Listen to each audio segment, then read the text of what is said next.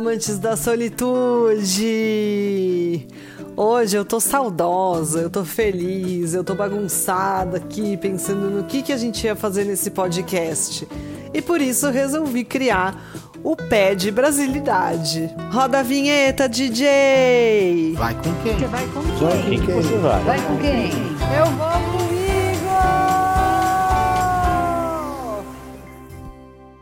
Bom, a gente já teve aqui os episódios de Pé no Mundo, que foi quando eu contei pra vocês várias aventuras que aconteceram comigo por aí, quando eu comecei a viajar sozinha, na minha primeira viagem pela Europa.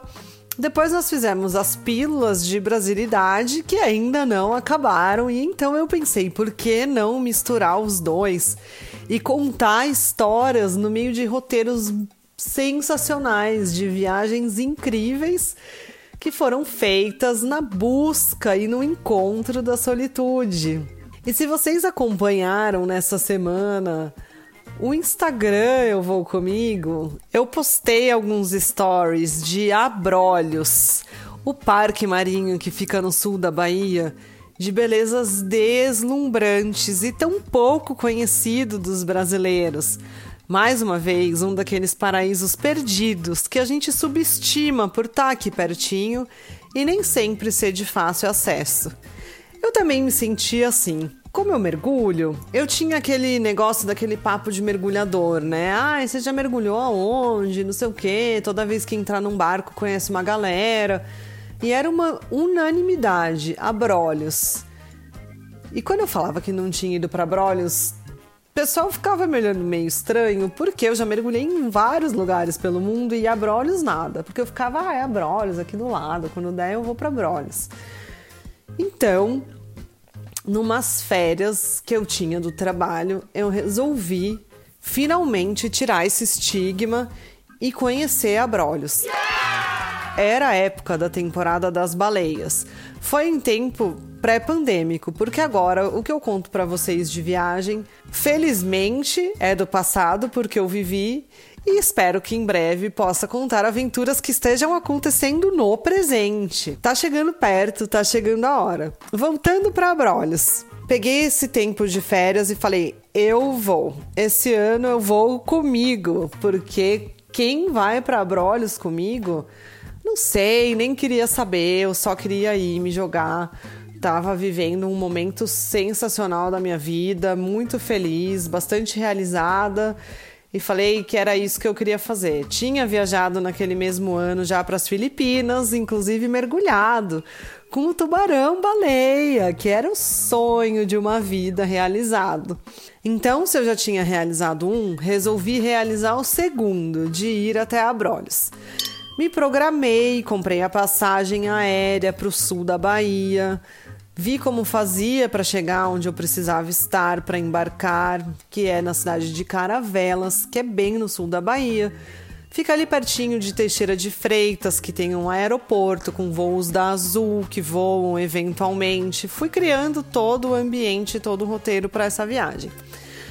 Comecei pela passagem, comecei pela embarcação, porque é um catamarã maravilhoso que leva para fazer os mergulhos com toda a estrutura.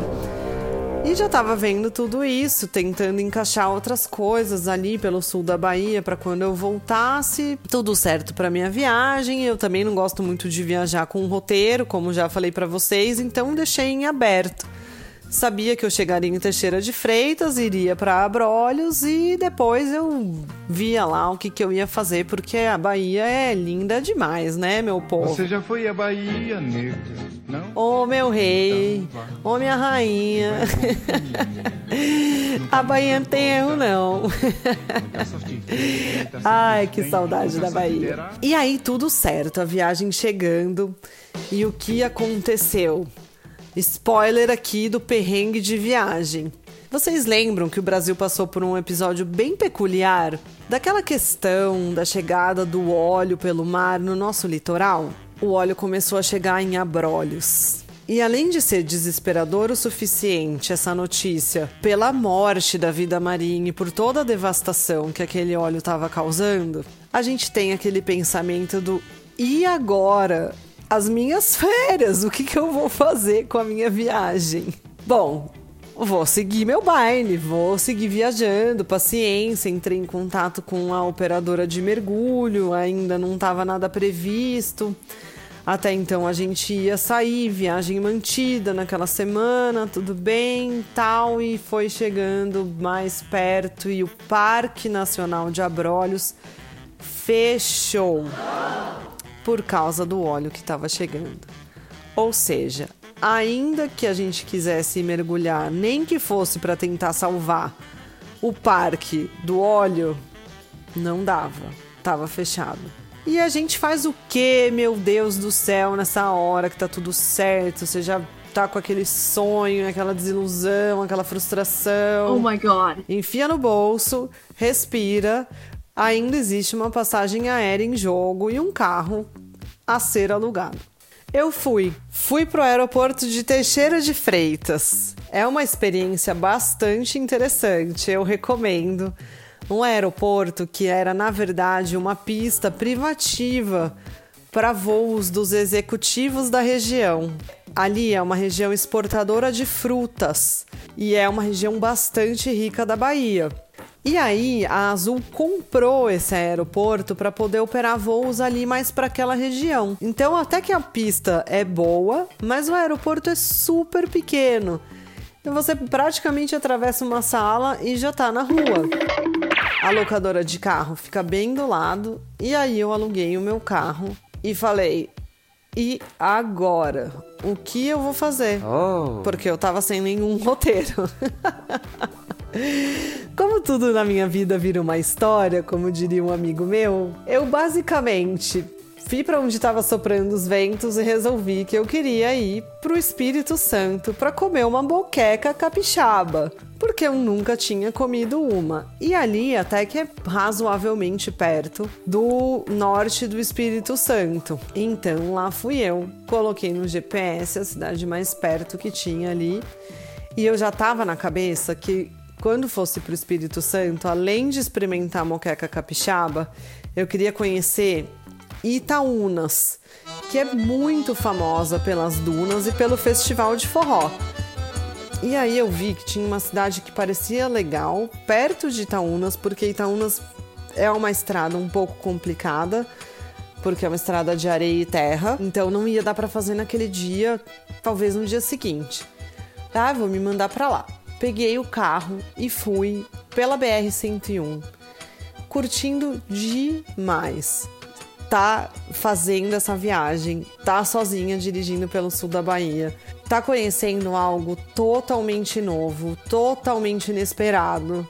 Feliz porque ia comer a minha moqueca capixaba e sem saber o que esperar, porque não conhecia nada de lá nem sabia direito para onde estava indo, não tinha lugar para ficar, não tinha nada. Eis que mais ou menos umas duas horas depois eu chego em Conceição da Barra, uma praia bem bonita, bem grande, diferente do que a gente está acostumado aqui no nosso litoral, porque é um mar de água mais escura, mais marrom, e então, seguindo pela cidade de carro, eu chego naquele encontro maravilhoso entre o rio e o mar no qual o sol estava se pondo exatamente entre os dois. Foi um momento que eu tive certeza de estar tá no caminho certo naquela viagem. Sabe quando a vida flui e tudo dá muito certo e você tá leve, você tá feliz, você tá fluido, você tá só se permitindo estar ali naquele momento e ainda se depara com um presente desses, que muito provavelmente é a capa do nosso podcast de hoje. Eu fiquei ali por uns bons momentos curtindo aquele pôr do sol. Então lembrei que eu queria comer a moqueca, gente, porque já estava tarde, o sol já tinha quase se colocado, eu ainda não sabia onde eu ia dormir. Pegava a internet relativamente bem. Eu olhei no Booking, dei uma procurada, porque já tinha dado uma olhada ali na cidade quando passei de carro, não encontrei muita coisa por ali. Achei uma pousada boa, por um preço convidativo, tipo assim, uns 40 reais a noite. Foi lá mesmo que eu me hospedei, tomei um bom banho quente, Troquei de roupa e fui para a cidade. Escolhi um lugar para comer uma moqueca. A cidade é bem gracinha. Parece um pouquinho o centro de São Sebastião, que já está revitalizado, numa escala um pouco menor, mas super bonita, com aquela igrejinha, tá bem conservada a cidade e tem dois restaurantes que são bem conhecidos. Eu escolhi um deles, sentei lá, já tinha feito todo esse rolê, tava me sentindo a empoderada, a poderosa, a maravilhosa. Sentei no restaurante, pedi a minha cervejinha, fiz amizade com as pessoas que trabalhavam lá e pedi a minha moqueca capixaba. E aí elas ficaram me olhando e falaram: Você vai comer uma moqueca capixaba sozinha? Daí eu falei: Estou com bastante fome. e elas ficaram me olhando e falaram: Ainda assim, você tem certeza? Perguntei se dava para fazer um prato um pouco menor. Elas me disseram que não e eu pensei, eu não vim até aqui, meu bem, para não experimentar esse negócio, né? E pedi a moqueca capixaba. Essa eu vou colocar foto nos stories essa semana para vocês verem. Enorme o prato, mas estava uma delícia. Que coisa gostosa. Realmente, eu não consigo opinar se eu gosto mais da moqueca capixaba ou da moqueca baiana, porque as duas são maravilhas da culinária brasileira. Então, que bom que a gente pode apreciar as duas e não tem que fazer essa escolha. Fui dormir, porque no dia seguinte era o dia de ir para Itaúnas. Quando cheguei no hotel, eu estava me preparando já para dar aquela descansada.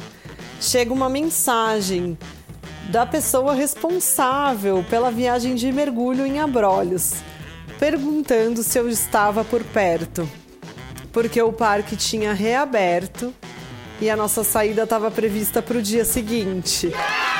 Só que aí eu fiquei desesperada.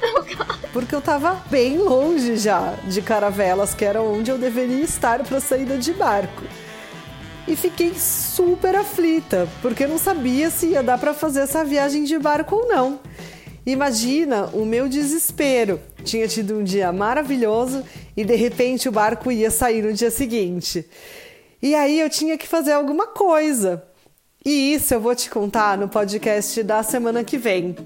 A saga vai continuar. Então, essa semana, o convite que eu te faço é bem diferente Prepara seu café da manhã, sua pipoca, seja lá o que for que você faça para ouvir esse podcast, porque eu quero que na próxima semana você venha comigo.